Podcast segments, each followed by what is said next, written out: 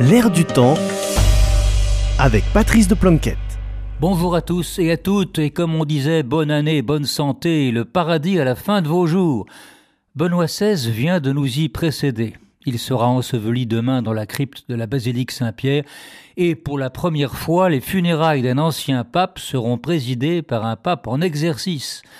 François vient déjà d'ailleurs de prononcer des mots émouvants et intenses en hommage à son prédécesseur. Le pape argentin avait un respect profond pour le pape émérite bavarois.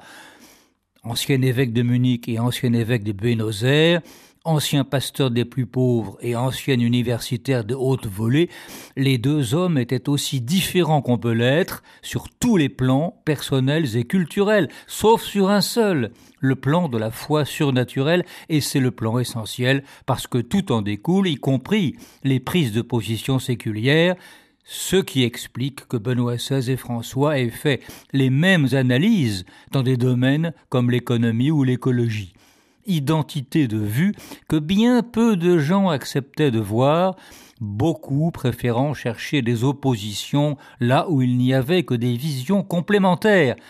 Défaut mental assez courant dans les médias qui font commerce de conflits et en inventent souvent là où ils n'en trouvent pas mais on pouvait légitimement être choqué de voir certains essayer d'instrumentaliser politiquement le catholicisme en prêtant au pape émérite des opinions qu'il n'avait jamais eues, ou même en mettant sa signature en grand caractère sur la couverture d'un livre qu'il n'avait pas écrit. Chaque fois, Benoît XVI se retrouvait dans la nécessité de démentir, et cet homme de prière et de paix a souffert de toute cette agitation de publicistes si étrangère à l'esprit de sa dernière étape terrestre vers l'éternité. Aujourd'hui, Joseph Ratzinger est auprès du Père. Il prie pour nous tous. Quant à nous, il nous reste le trésor de ces nombreux livres que le pape François nous invite à lire et à relire. Je recommande, pour ma part, la trilogie de ses ouvrages sur le Christ. L'enfance de Jésus, chez Flammarion.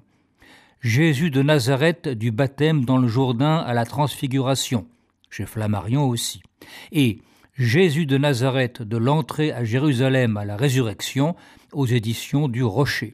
On a rarement l'occasion de se nourrir d'une pareille pensée où la culture la plus large et la théologie la plus forte rencontrent l'information historique et archéologique la plus pointue. Alors merci à Benoît XVI, prions pour lui et prions avec lui. À la semaine prochaine.